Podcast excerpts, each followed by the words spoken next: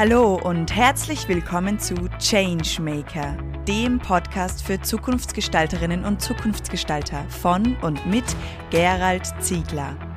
Es erwarten Sie inspirierende Gespräche mit Visionären und Vorreiterinnen aus Wirtschaft, Kultur und Wissenschaft. Alles Zukunftsgestalter, die für glückliche und erfüllte Menschen in einer gesunden, enkeltauglichen Arbeitswelt brennen. Unser heutiger Changemaker Erwin Thoma. Ja, herzlich willkommen, lieber Erwin, bei dir in deinem wunderschönen Forschungszentrum in Goldeck. Ich freue mich, dass du dir heute die Zeit genommen hast, dass wir dieses Podcast-Gespräch gemeinsam führen dürfen. Und danke für, dafür, dass ich bei dir sein darf in diesem wunderbaren und sehr angenehmen Haus hier herinnen. Gern, Gerald, und auch herzlich willkommen und Dankeschön. Grüß dich gut. Ja, vielen Dank. Es ist, wenn man da reinkommt, spürt man schon, wie angenehm die Atmosphäre in so einem Holzhaus ist, das du ja schon seit ganz vielen Jahren vertreibst, diese Holzhäuser. Aber zuerst würde ich gerne bei dir als Mensch anschauen. Wer ist denn dieser Erwin Thoma, der mir gegenüber sitzt?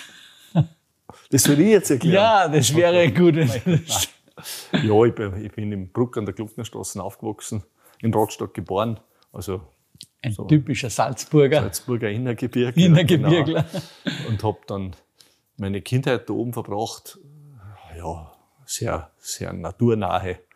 Natürlich ganz anders, wie das heute, wie heute der Kindheit verläuft. Äh, meine Mama, der Papa ist früher gestorben, Mutter war dann alleinerziehende Mama mit fünf Buben, war eine recht schwierige Situation. Und wir haben aber dann alle unsere Schule gemacht.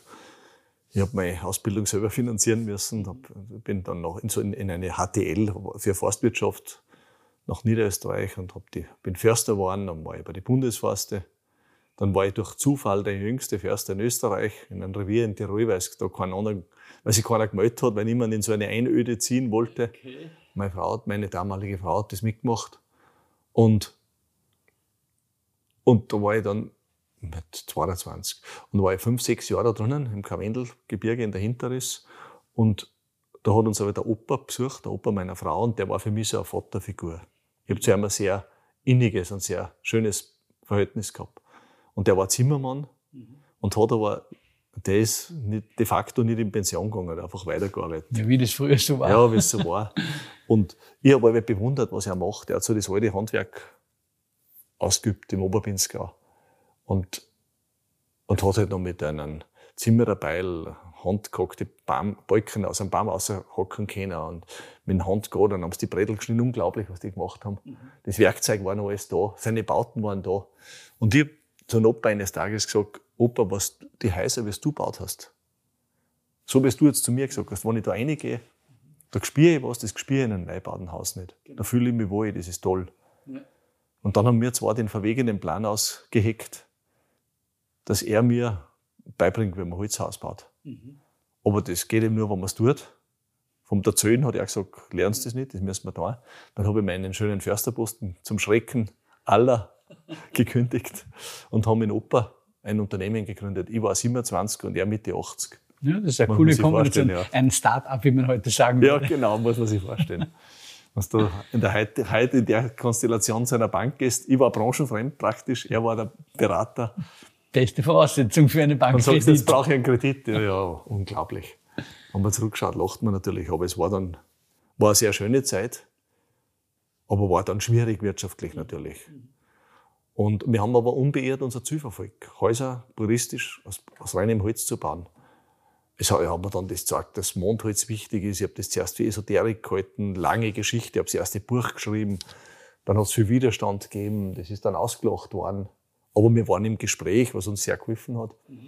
Und, und dann ist das Thema an der ETH Zürich in einem großen Forschungsprojekt fünf Jahre lang untersucht worden. Und das ist natürlich ein Lebensglück. Und alles bestätigt worden, was, was ich in meinem Buch war. Ich habe nur meine Beobachtungen. Ich habe sie nicht wissenschaftlich begründen können. Ich habe nur geschrieben, was ich vom Opa gelernt habe und was ich sehe, was, wie das wie das Holz länger hält, wie kein Pütz reingeht, wie es der Käfer, käferresistent ist, dass er ein bisschen ruhiger in der als verarbeitete Holz ist. Und diese Eigenschaften habe ich beschrieben. Und, und die ETH Zürich hat das zehn Jahre später dann bestätigt. Okay. Und wir haben aber dann gesehen, dass man mit der Bauweise vom Opa, der hat ja vor allem Blockbau gemacht, Stamm auf Stamm, dass man da maximal zwei Geschosse bauen kann. Und da wird es schon schwierig. Weil das ein System ist, was wo, äh, wo das Holz äh, geschwindet und das, also es gibt Setzungen und Bewegungen. Und, ich habe schon gesehen, dass das eigentlich sehr beschränkt ist.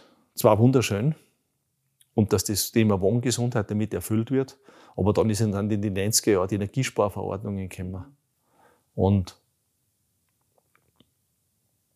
dann habe ich äh, große Reisen antreten, bin überall hingefahren, durch die halbe Welt, dann habe Professoren besucht und Holzbauten und habe gesucht und gesucht, da war ich wirklich ein Suchender. Mhm. Und habe dann, das klingt komisch in der Zeit, in einem Traum meine Vision Trump und diesen Traum aufgeschrieben und das war dann im Wesentlichen die erste Patentschrift. Mhm. Wenn man eine leimfreie Massivholzbauweise entwickeln kann, mhm. da war ich wirklich der, ein totaler Pionier. Und ja, wir haben dann sozusagen große, massive Holztafeln gemacht, Wandelemente, Deckenelemente, aber nicht verklebt, weil die Klebstoffe alle giftig sind, mhm. belastend für die Umwelt, belastend für den Bewohner, ein Riesenproblem in der Entsorgung. Das war zwar damals noch wurscht, man hat damals noch nicht an Kreislaufwirtschaft denkt oder an, und Bausondermüll war noch kein Thema, aber heute ist ein Riesenthema. Und dann haben wir das entwickelt, war ein weiter Weg mit viel Forschungsarbeit. Ich habe dann mein erstes Forschungs, mein Forschungszentrum gegründet, wo wir jetzt sitzen in Goldeck und habe gesehen, ich muss mit Wissenschaftlern arbeiten, ich muss mit Universitäten zusammenarbeiten. Und dann haben wir diese Bauweise, zuerst die, unsere Bauzulassung, eine europäische Bauzulassung. Wir haben dann in der halberten Welt gebaut, also wirklich von Japan bis Amerika, in der ganzen nördlichen Halbkugel zumindest. Mhm. Ich habe halt etliche tausend Gebäude in, in in mehr als 33 Länder stehen. Und bis zu elf Geschosse haben wir gebaut. Also wir haben sehr viel gemacht. Wir waren dann die Ersten, die in Europa Holzhotels ganz aus Holz gebaut haben. Ich war der Erste, der in einer deutschen Großstadt Gebäudeklasse 5, also über fünf Geschosse, nur mit Holz, ein Brandschutzkonzept in der Stadt Hamburg genehmigt gekriegt habe, der das nachweisen noch kennen, dass der Brandschutz funktioniert und sicherer ist wie in einem betonierten Bau. Wir haben viele, viele Pionierarbeiten gemacht. Und, und die, die großen Themen, die wir eben erledigt haben, waren Gesundheit als erstes. Ich sage, ein Bau muss frei von allen ausgasenden, belastenden Chemikalien sein. Da hat's geheißen, das ist ein Kräner und der spinnt. Das ist halt immer so, wenn man was Neues macht. Am Anfang. Und wir haben aber Recht behalten und waren da unbeirrt. Bis zum heutigen Tag haben wir nie Kompromisse gemacht. Dann ist das große Thema mit, der, mit dem Energieeinsparen gekommen. Dann hat so der Mainstream der Bauwirtschaft das niedrige Energiehaus bis zum Passivhaus entwickelt. Und ich sage, das Ziel war gut, der Weg, die Umsetzung schrecklich, mhm. weil man einfach Häuser baut hat, die Sondermülldeponien sind, Sand und Sand, dass das ein Materialmix, sowas wild, das in der, in der Entsorgung ein Riesenproblem ist. Man hat Häuser gebaut, die so übertechnifiziert waren, mhm. dass die Technik kaum zu beherrschen, aber, aber im günstigsten Fall zumindest unglaublich teuer waren. Uns Bauen ist sehr teuer geworden. Also es war aus meiner Sicht ein völliger Irrweg. Aber es wollte natürlich bei der Entwicklung jede Industrie ihr Geschäft machen. Und jede Industrie hat ihre Folien, ihre Kleber, ihre Technik, ihre Gebläse, ihre Lüftungsanlagen, alles haben sie reingepackt. Und wir haben gesagt, wir müssen schauen, dass wir es so machen wie die Natur, wie der Wald ein Thema löst. Unser Vorbild ist da immer die Natur, so ein bionisches Denken. Und haben gesagt, eigentlich eine intelligente Lösung ist nur eine einfache Lösung, nicht eine komplizierte. Und haben es dann geschafft, dass man niedrige Energiehäuser und Passivhäuser, null Energie, autarke Häuser, sage ich viel lieber, weil ein Passivhaus ist ein blöder Ausdruck. Und dass wir energieautarke und energieautonome Häuser gebaut haben, die nur mit der Sonne, die aufs Haus scheinen, funktionieren, aber ohne die ganze Technik und ohne diese ganzen Chemikalien. Und das war natürlich, das sind schon große Durchbrüche gewesen. Und da haben wir wie es halt so ist, zuerst in, in fernen Ländern unsere Erfolge gefeiert, unsere Umsätze gemacht, unsere Margen verdient in Japan, in Amerika, überall und sind dann immer näher heimgekommen. Und die letzten zehn Jahre haben wir schon überwiegend in der Dachregion, also mhm. Deutschland, Österreich, Schweiz gebaut. Und, und das ist eben das dritte Thema dann gekommen, dass man die nach, also zuerst war Gesundheit, dann war Energieautonomie und das dritte Thema war dann und ist es ganz groß heute Kreislaufwirtschaft. Wir müssen heute so, wir müssen uns den Wald zum Vorbild nehmen und so bauen, dass aus einem Haus wieder ein Haus wird und aus der Stadt wieder eine Stadt wird. Das heißt, dass das Haus, wenn ich es irgendwann wegreiß, nach 500 Jahren oder was weiß ich was. Wir bauen ja für Jahrhunderte, nicht für Jahrzehnte von der technischen Dauerhaftigkeit. Aber wann es weg muss, dass ich den Rohstoff wieder zum Hausbau verwenden kann. Weil nur dann ist sichergestellt, dass die Wälder nicht plündert. Weil wenn wir heute sagen, jetzt haben wir Klimawandel, jetzt müssen wir den ganzen Beton durchs Holz ersetzen und wir machen so wie die Fertighausindustrie eine Wegwerfindustrie, mhm. wo du nichts mehr wiederverwenden kannst und das weg muss, muss ich alle neu in den Wald gehen. Und dann würde ich das System überlasten. Deshalb muss ich Kreislaufwirtschaft machen. Und auf der anderen Seite muss ich immer wieder schauen, wie kann ich das heute entsorgen.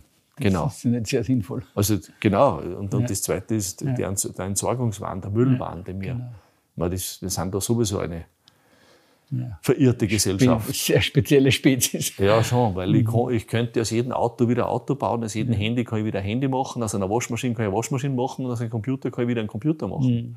Wenn, ich, wenn ich es intelligent konstruiere. Und wir haben aber dieses sonderbare Geschäftsmodell entwickelt, dass man im Produktdesign, in der Produktentwicklung möglichst kurzlebig planen muss, einen geplanten Verschleiß einbauen muss, damit der Kunde möglichst schnell wieder was Neues kaufen muss, weil angeblich es uns nur dann gut geht, wenn wir exponentiell und ewig wachsen. Ja. So ein Blödsinn. Ja. Das ist ein völliger Unfug. Der, der nichts anderes tut, dass wir die Zukunft unserer Kinder zerstören. Genau. Und uns geht es nicht besser dabei. Mhm. Ich würde aber gerne, bevor wir auf das noch eingehen, weil das ist sicher eines der spannendsten Themen auch, nochmal auf dich als Mensch nochmal eingehen. Ähm, du hast ja auch viele, jetzt ist natürlich schön, auf Erfolge zurückzuschauen, aber es gab in diesem Weg, wie du auch schon öfter mal erzählt hast, auch viele Rückschläge. Ja. Was war denn das, was dich immer wieder so überzeugt hat, dass der Weg der richtige ist? Was hat dir denn, das einmal was jetzt erwähnt von einem Traum, wo deine Vision quasi in einem Traum war, aber vorher, wie du mit deinem Großvater das gegründet hast, das Unternehmen. Was war das, was dich sozusagen als Mensch da davon ja, überzeugt hat, das ist der Weg, den ich gehen möchte und gehen muss, sozusagen auch gegen alle Widerstände und gegen alle Hindernisse? Ich glaube, es ist ja jeder Mensch ist einzigartig und jeder Mensch ist letztlich ein Mysterium. Und auch die Seele des Menschen, die kann man nicht einmal seine eigene ganz erkennen, geschweige denn andere. Aber was hat mich, so, was hat mich da angetrieben? Ich habe mich immer, ich kann mich erinnern, als junger Förster, ganz jung, hat mir einmal meine Schwägerin gefragt, gesagt, was bist denn du für ein Mensch, dass du da so in den Wald einsteigst? Mhm. Dann habe ich gesagt, ich, du, ich bin ein Teil des Waldes. Mhm. Mhm. Und ich habe mich aber gesehen als Teil der Natur. Mhm. Und nicht als, als großer Lenker oder, oder einer, der am Kutschbock sitzt und da draußen formt. Ja. Und wenn man sich als Teil des Lebens empfindet und sieht, dann ist das der nächste Schritt der, dass man sagt, pass auf, ich mache jeden Tag das Bestmögliche fürs Leben. Mhm. Und wenn ich so denke, wird der Weg plötzlich gangbar. Ja. Wenn ich gesagt hätte, ich bin Unternehmer, ich möchte am Porsche fahren oder irgendwelche Fantasien umsetzen, weil ich arbeite ja auch viel und so und jetzt, wann verdiene ich endlich viel Geld, dann war ich den Weg sicher nicht gegangen. Weil ich meine, wir sind 20 Jahre am Rande der Existenz. Weil wenn ich Geld gehabt habe, habe ich immer sofort wieder in die Entwicklung, in die Forschung investiert. Also ich habe, das muss man schon sagen, ich habe meiner Familie sehr, sehr viel zugemutet. Das war nicht so angenehm neben mir. Mhm. Aber ich war fest davon überzeugt, dass das halt mein Weg und meine Bestimmung ist. Und die bin ich gegangen. Mhm. Ich glaube, das ist sozusagen das Wesentliche, dass du überzeugt warst, dass es deine Bestimmung ja, ja, ist und dein Weg. Dass ja, irgendwie, klar. wie auch immer erkannt, ich habe genau irgendwie das so gesehen, dass mir das Leben halt die Aufgabe gegeben hat. Und ich habe aber gesagt, wenn ich es nicht tue, tut es keiner. Ja. Diese Entwicklung. Und ich habe hab das so gesehen. Ich habe auch so natürlich schon starke Bilder gesehen. Ich habe auch das gesehen. Ich habe gesagt, was der, ich habe gesehen, dass der Opa eine Qualität geschaffen hat, dass da was verloren geht, dass da was untergeht, was ein Wahnsinn ist. Ja. Und mir war aber klar, dass es mit einer rückwärtsgewandten Haltung nicht funktioniert. Ja. Wir können, wir können nicht das gestrige heute zelebrieren. Ja, ich kann mal, ich kann schon ein Ritterfest auf der Burg veranstalten. Keine Frage. Einen Tag lang. Aber Keine ich kann nicht als Ritter leben. Ja. Übertrieben formuliert. Und ich kann auch nicht sagen, wenn der Opa den Fußboden mit der Hand gehobelt hat und das ist wunderschön, die braten Laden und so, aber ich kann das heute nicht zu Kosten herstellen, die sich ein Mensch leisten kann. Mhm. Und mir ist darum gegangen, gesagt, es muss da möglich sein, diese Qualität, die uns gut tut, die meine Kinder gesund hält, dass ich die industrialisieren kann, dass ich die in einen modernen industriellen Prozess einführen kann. Wissenschaftlich gestützt mit der modernsten Technik. Ich glaube, ich war der Erste, der in der österreichischen Holzindustrie einen Roboter eingesetzt hat, mhm. schon zur Jahrtausendwende. Wir haben immer auf moderne Technik gesetzt. Aber, aber gesagt, moderne Technik unbedingt, aber unsere Werte verrücken wir keinen Millimeter. Mhm. Und, ich, und nachher hat es natürlich so persönliche Erlebnisse gegeben. Ich meine, wie ich vom Försterhaus in Tirol weggezogen bin, weil ich ja gekündigt habe und mich selbstständig gemacht habe, sind wir da nach St. Johann im Bongau gezogen, in ein, in ein Haus, das war ein wenig renovierungsbedürftig, aber für damalige Verhältnisse in Ordnung. Das war in die 80er Jahre. Und in dem Haus sind zwei von meinen Kindern, die zwei Buben krank geworden. Da waren überall Schwammplatten unter die Fußböden und ja. Möbel und so, wie es halt damals so war. war. Ja. Und, die, und die Kinder haben das nicht kennt. Die waren immer im Forsthaus, das war, war auch so ein altes Zimmerhaus, ein altes Holzhaus und da hat es das nicht gegeben. Und da noch in St. Johann sind alle zwei eingezogen und krank geworden. Und dann hat man uns gesagt, die haben Allergie gegen die Holzleime. Das war wie, wie Asthma. Das ist in deinem Buch gelesen, die Story. Ja. Und das hat mich sicher sehr geprägt. Ja. Ja. Und ich kann mich erinnern, wie ich an, an mhm. Abend am Bett vom Florian geguckt bin und der hat so einen Hustenanfall gehabt, weil im Schlafzimmer das ganze Graffi war. Und er schaut mich an mit großen Augen, der kleine Bub damals, ist in der ersten Klasse Volksschule gegangen und hat gewusst und gewusst und hat dann gesagt, Papa, warum kriege ich keine Luft? Und diese Frage hat mich erschüttert. Das, ja, da kriege ich jetzt Gänsehaut, ja, das hat mich erschüttert. wenn du die Geschichte erzählst. Und, und dann habe ich nicht keine bessere Antwort gewusst und habe gesagt, Florian, ich versprich dir, dass ich das ganze Leben nichts anderes tue, als wir schauen, dass du genug Luft kriegst. Wow, das ist cool. Das ist und dann hat er meine Hand genommen und hat so meinen Finger gehalten und gesagt, mhm. danke Papa. Und mhm. ist eingeschlafen. Ja, super schön. Und ich bin dann oben in die Küche und war aber dann entsetzt, was ich da von mir gegeben habe. Mhm. Weil dann ist mir erst die Tragweite bewusst. Ja, aber das ist, glaube ich, das war so aus dem Affekt. Die schönste Tragweite und das schönste Ding, was und du Und das war aber der Weg, den ich dann gegangen bin. Ja, genau. Und, mhm. und und dann ist eben der Opa gekommen und hat das mitgekriegt und hat gesagt, ja, wenn die von den Grafik krank werden, schmeißen wir es raus. Mhm. Dann haben wir im Sommer, die, ist die Frau mit den Kindern auf Alm auf. Mhm. Und der Opa und ich haben das Haus entkernt. Die Böden rausgerissen, die Möbel rausgerissen und alles durch Massivholz ersetzt. Und, und das Wunder für meine Augen damals ist passiert, ich habe es ja selber nicht glauben können, Kinder sind gesund worden. Weil das Allergen weg war. Und ja, das kann man jetzt als Zufall oder wie auch immer bezeichnen, das hat mich schon sehr geprägt. Und dann hat, und dann hat eben das, was ich in der Kindheit gesehen habe, die Erlebnisse mit dem Opa, das, was ich als Förster alles vom Wald und Holz gewusst hat, plötzlich eine ganz andere Bedeutung gekriegt. Mhm. Weil plötzlich habe ich damit, ist das zusammengegangen, ich habe damit die Gesundheit meiner Kinder herstellen können. Und dann war natürlich von den Tagen für mich dieses Unternehmen das Sinnvollste, was ich da kann. Ein Holzunternehmen, das endlich zeigt, dass man, mit, dass man dieses kostbare Geschenk Baum ganz anders ernten, verarbeiten und zum Menschen bringen kann. Und das war unser Credo bis heute. Den Menschen dienen. Aber nicht, aber nicht dienen, indem ich mein Bankkonto anfühle. Weil es ist kein Dienst am Leben, sondern dem Leben dienen, dem Ganzen. Nicht nur mir selber, sondern dem ganzen Leben. Allen Menschen, unter der Natur, dem Wald. Wenn ich einen Baum umsetze, müssen drei, vier kleine gesetzt werden. Wenn ich am Wald, am Wald, in einem Wald ernte, muss ich schauen, dass er Mischwald, dass die stabil bleibt, dass dort das ganze Leben gedeiht. Das heißt im Leben dienen. Dass die ganze Ketten, dass man immer das Ganze sieht. Und nicht nur irgendeine Illusion, die du gerade hast. Ja, da haben wir ja in der Wirtschaft irgendwann einmal eine falsche Abzweigung genommen, in die falsche Richtung. Ja, ganz sicher. Naja, das ist eh bekannt. Ich meine, es gibt, den, es gibt die Lehre des Herrn Adam Smith, der weiß ich nicht, ob er das heute noch gut fand, wenn er selber sehen konnte, was daraus geworden ist. Da habe ich starke Zweifel, mhm. wie er da heute gelebt und ausgelegt wird. Aber der neoliberale Kapitalismus, der sagt, Wert ist nur, was in Geld messbar ist. Mhm. Und alles andere ist mehr oder weniger wertlos. Das, das macht es in der Freizeit. Und das denken sie natürlich ein Wahnsinn. Das ist ein völliger Wahnsinn, weil, weil das Geld ist ein Werkzeug, das ist ein Tauschmittel, aber doch niemals ein Wert an sich. Das Geld ist kein Ziel.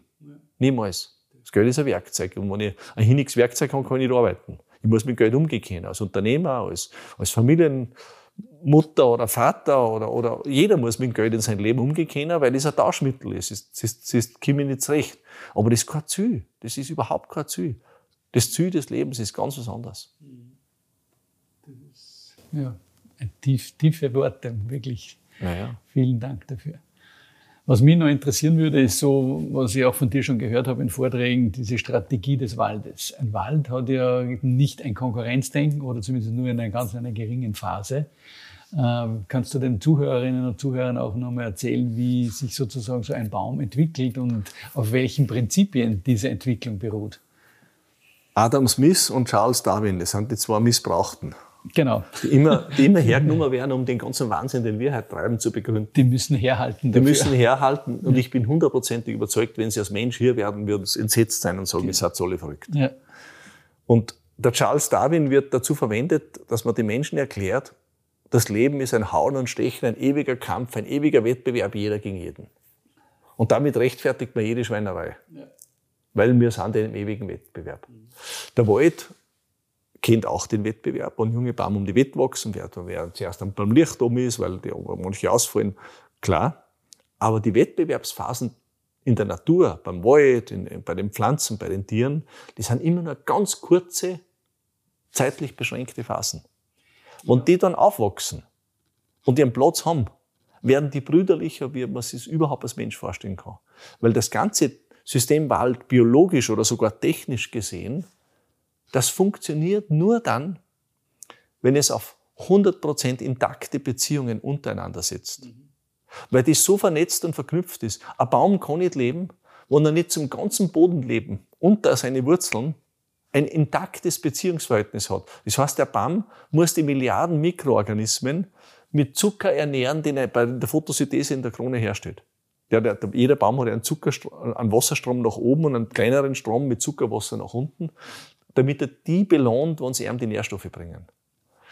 Wenn ein Baum vom Borkenkäfer angegriffen wird, dann gibt er sofort die Information, seine Not an die anderen raus, sagt, ich habe ein Problem. Und die machen nicht das, was wir in der Wirtschaft machen, wenn der Mitbewerber ein Problem hat, dann sagen wir, jetzt bringen wir ihn um. Jetzt habe ich die Chance. Jetzt kann ich mir seinen Markt holen, seine Hallen, seine Mitarbeiter, alles, was ich gerade brauche, holen wir und dann ist er hin und ich habe und ich habe seine Position. Das lernen wir der, an der Wirtschaftszone. Wenn ein Baum ein Problem hat, geht er zu den anderen und sagt, ich habe ein Problem, der Borkenkäfer fängt bei mir Born an. Dann beginnen alle umliegenden Bäume, das kann man biochemisch messen und nachweisen, beginnen alle umliegenden Bäume, die seine unmittelbaren Konkurrenten in unserem Sinn sind, ihr Wachstum einzustellen und ihm zu helfen. Die sagen, der hat ein Problem, wir sind ein System, wir sind ein Organismus als Ganzes, wo eine Gefahr von außen kommt. Wir müssen schauen, dass wir gut durchkommen. Die wachsen näher und sie bilden gemeinsam Borkenkäferabwehrmittel, dass wenn der Käfer bei den einen einen Erfolg hat und bei den nächsten Bord, dass er ersauft, dass sie mit Harz ersticken können und so weiter. Es gibt viel mehr Beispiele, Beispiele in der Natur für unglaublich gelungene Beziehungen, wie es Beispiele gibt für mörderischen Wettbewerb. Mhm. Aber wir schauen alle nur auf den Wettbewerb. Ich meine, wenn ein Tierfilmer irgendwas filmt, sagen wir was ganz Banales, wenn ein Tierfilmer Hirsche filmt, ja. dann ist es natürlich verlockend, die fünf, sechs, sieben, acht Tage zu filmen, wo der Hirsch in der Paarungszeit mit seinem Mitbewerber kämpft. Dass der aber vor 365 Tagen nur acht Tage kämpft und 357 Tage mit dem Bruder in größter Eintracht versucht, gut da in dem Bergwald über die Runden zu kommen. Über den Winter, dass sie sich einen Speck fressen, dass sie auf die Gefahren passen, dass gegenseitig aufpassen, wo einer schläft, passt der andere auf und so weiter und so fort. Da gibt's die rührendsten Kooperationen. Das ist nicht spektakulär. Es ist einfach nicht so spektakulär, zwei Viecherfilme, wenn es gemütlich nebeneinander großen oder, oder Esen im Fall von einem Hirsch. Das ist unser Problem der Medienwirtschaft. Und das ist das Problem unserer, ja. unserer Sensationsgier und genau. deswegen haben wir einen falschen mhm. Blick auf die Natur. Mhm. Die Natur ist ein Ort, in dem das Lebensziel heißt, gelungene Beziehung. Ja. Der Kirschbaum, der im Frühjahr blüht, der, der macht viel mehr Blüten, wie er technisch zur Fortpflanzung bräuchte. Aber er blüht, damit alle Insekten einen Honig kriegen, einen Nektar kriegen dass alle genug haben. Die Natur setzt immer auf das Prinzip der Fülle. Und wir sagen dann, na, der hat so viel Blüten, damit die Blüten untereinander Wettbewerb machen. So ein Blödsinn. Ja. Na, der setzt auf das Prinzip der Fülle, damit das Leben gelingt. Und wenn er dann viel, viel mehr Früchte hat, wie er Samen zur Fortpflanzung braucht, dann kann sich jeder Vogel satt fressen. Jeder, so auch der Mensch, jeder. Jeder hat genug. Die Natur setzt immer auf Fülle. Wir haben in der Wirtschaft gelernt, Du musst auf Mangel setzen, weil erst im Mangel steigt der Preis deines Produktes. Du musst künstliche Verknappungen erzeugen, damit du mehr verlangen kannst. Das haben wir, das erleben wir jeden Tag. Ja. Das haben wir erlebt, die letzte Energiekrise. Da hat man gesagt, wir haben zu wenig, dabei war eh genug da, aber der Preis ist in lichten Höhen geschossen. Ja. Und so weiter. Also das ist ein ganz, ein ganz destruktives Denken, das wir uns in unserer Wirtschaftstheorie, in dieser neoliberalen Wirtschaftstheorie an, zugelegt haben. Hast du eine Idee, wie wir aus diesem Wirtschaftsdenken herauskommen könnten? Eigentlich einfach. Eigentlich einfach. Wir müssen uns nur die Frage stellen, warum bin ich als Mensch auf diese Welt gekommen? Und dann sagen, ist es mein Ziel, bin ich da hergekommen, damit ich auf mein, an mein Lebensende Ende ein Konto bei der Reika, bei der Sparkasse oder sonst wo habe, wo eine Zahl mit möglichst vielen Nullen ist? Mhm. Oder ist es mein Ziel, dass ich am Lebensende auf möglichst viele schöne, gelungene Beziehungen, auf Vertrauen, auf Liebe schauen kann untereinander. Das ist die, das ist die Grundfrage. Und das ist, ja die, das ist ja die Frage, warum unsere Gesellschaft so verunglückt. Das ist ja die Frage, warum es in der ganzen Menschheitsgeschichte gibt es ja, ah, das ist ja das, ist das Nächste. Gibt es ja so viele Beispiele, wo der Mensch sich so gut verhalten hat. Denkt man an indigene Gesellschaften. Keine Frage. Die nie was zerstört haben. Oder, oder brauche ich gar nicht so weit gehen. Denkt man an unsere alte Bergbauernkultur. Ja. Die haben Kreislaufwirtschaft betrieben. Mhm. Der Opa hat mir erzählt, die, die, die Leinenpfad, die er gehabt hat, ist auf dem Feld gewachsen, wo er gearbeitet hat. Ja, und sie haben es angezogen, bis es runtergefallen ist. Und der hat es angezogen, bis es runtergefallen ist. bis unter seine Füße zu Humus geworden ist, sprichwörtlich. Sozusagen, ja. Die musst du dir vorstellen. Ja. Und was machen wir heute? Ja. Wir sagen, ein T-Shirt, das darf nicht mehr wie ein paar Euro kosten. Und damit das funktioniert, werden irgendwo in Bangladesch oder irgendwo Frauen und Kinder auf das Grausamste misshandelt. Was sind wir für eine Gesellschaft? Furchtbar. Wem geht es am besser, wenn er so ein, so ein, so ein 7-Euro-T-Shirt hat? Ja, und vor allem hat er nicht ein 7 Euro T-Shirt, sondern er hat 20 oder 30 Er hat dann 20, tragt keins auf ja, genau. und wenn die Farbe nicht mehr passt, schmeißt er es weg. Ja. Das ist ja unfassbar. Ja. Und, und an den Beispielen sehen wir, wir haben keine technischen Probleme, wir haben ein Haltungsproblem. Und wir müssen einfach uns dazu bekennen, dass Geld kein Ziel ist, sondern ein Tauschmittel, ein Werkzeug. Und dass unser Ziel es nur sein kann, gelungene Beziehungen zu verwirklichen, dem Leben zu dienen. Das ist das Ziel. Das gilt für mich als Unternehmer genauso. Ja. Deswegen heißt ja nicht, dass ich in Sack und Asche gehen muss. Nein. Und wenn ich heute sagen muss, ich habe die Aufgabe, dass ich im Jahr, weiß ich nicht, 50 oder 70.000 Kilometer weit fahren muss, dann brauche ich nicht mit dem Fahrrad fahren, weil es nicht geht, oder mit, oder mit einem Hinning-Auto, dann kann ich auch ein gutes Auto haben. Das ist ja nicht wahr, dass ich nicht, dass ich deswegen auf den Baum klettern muss. Aber, aber das zum, das zum Lebenssymbol zu erheben, da fängt der Wahnsinn an. Wenn man, wenn man sozusagen so sein, sein Ego als Dirigent aufs Pult lässt. Wir müssen, das, wir müssen das Leben dirigieren lassen. Das Vertrauen zum Leben. Das ist eigentlich das, der Weg, den wir gehen müssen. Und nicht die Angst und nicht der Mangel und nicht die Gier. Es ist eh was Altes was alle großen Traditionen immer geprägt. Es ist wirklich so. Und wenn es da ausrutscht, rutscht aus. Und unsere Wirtschaft ist das schönste Beispiel, wie man Ausrutscher so richtig zelebrieren kann. Weil es ist, wir sind heute in der Situation, stell dir vor, fünf oder acht Personen besitzen mehr wie die ärmere Hälfte der Menschheit. Das ist eigentlich unvorstellbar. Also das ist eigentlich gesagt, unvorstellbar. Unvorstellbar. Und auch, in, auch wenn ich ein überzeugter Anhänger der neoliberalen Wirtschaftstheorie bin. Der Mensch ist ja unglücklich dabei. Ja.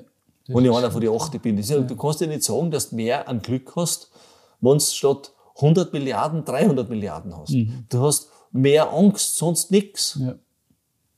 Also das ist völlig verrückt. Mhm. Und wir schauen zu und lassen diese, diese Eigendynamik laufen. Mhm. Und das muss man, da muss man Haltung einnehmen und, und, und, und, und, und ja, und, und, ja. und das versuchen, bestmöglichst anders zu leben. Ja, ich denke, das war jetzt ein wunderbares Schlusswort. Vielen Dank. Gerne. Die Liebe zu leben, die gelingenden Beziehungen zu leben, genau das ist das. Ja, das ist. Und das ist das, was uns zu Changemakern macht. Und das ist, und das ist, es, und, und, und, und damit aufhören zu sagen, die Liebe oder der Natur oder der Baum und der Wald, das ist die Privatangelegenheit und wenn ich ins Business gehe, geht's hart zu. Mhm. Nein, das muss ich genau im, das muss ich im Geschäftsleben muss ich ja. das umsetzen. Ja. Und endlich mit diesem Irrglauben aufhören, dass ich als Unternehmer asozial sein muss. Nein, gerade da kann ich sogar super sozial sein. Und da mhm. muss ich, da, je mehr ich, je, je, je, mehr ich verantworte, desto wichtiger ist, dass ich mir über solche Themen den Kopf zerbreche. Mhm. Stimmt. Vielen Dank. Es war wirklich eine sehr, ein sehr berührendes Gespräch. Gerne. Danke, Danke dir. Danke. Danke, dass Sie heute beim Changemaker Podcast dabei waren. Mehr Informationen dazu finden Sie in den Show Notes und auf www.thechangemaker.at. Wenn Ihnen diese Folge gefallen hat, dann vergessen Sie nicht, den Podcast zu abonnieren. Wir freuen uns auf Ihre Reaktionen, Gedanken oder Fragen auf podcast at deadchangemaker.at. Oder vielleicht möchten Sie uns auch eine Zukunftsgestalterin empfehlen? Wir wünschen Ihnen eine wunderbare Zeit. Bis bald bei der nächsten Folge des Changemaker.